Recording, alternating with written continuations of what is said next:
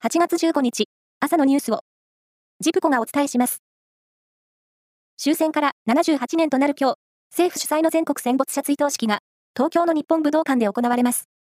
式典には、天皇皇后両陛下、岸田総理大臣、それに、戦没者の遺族らが参列し、先の大戦で犠牲となった、およそ310万人を悼みます。今年も、新型コロナウイルスの感染防止で規模を縮小しての実施となります。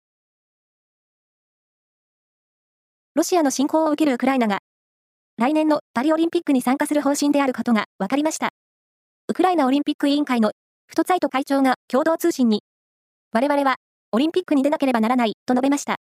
一方、ロシアとベラルーシ出身の選手については、個人の中立選手としての参加は容認する考えです。社会人の女性で生理休暇を取得したことのある割合は、全体の12.8%にとどまることが民間の研究機関の調査で分かりました。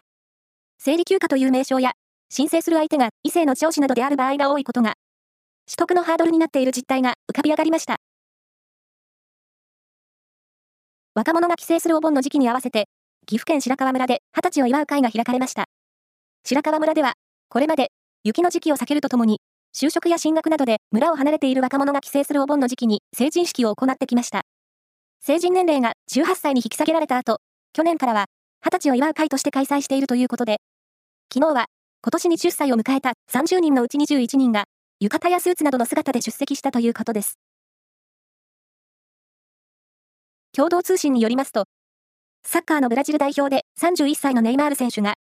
フランス1部リーグのパリ・サンジェルマンから、サウジアラビアプロリーグのアルヒラルに移籍することで合意しました。移籍金は推定で、およそ9000万ユーロ、日本円にしておよそ143億円です。夏の全国高校野球は昨日、甲子園球場で2回戦の3試合が行われ、西東京の日大三高と鹿児島の神村学園、それに南北海道の北海が勝って、それぞれ3回戦へ進みました。なお、今日予定されていた3回戦4試合については、台風7号の接近に伴い、中止となり、明日に順延されます。以上です。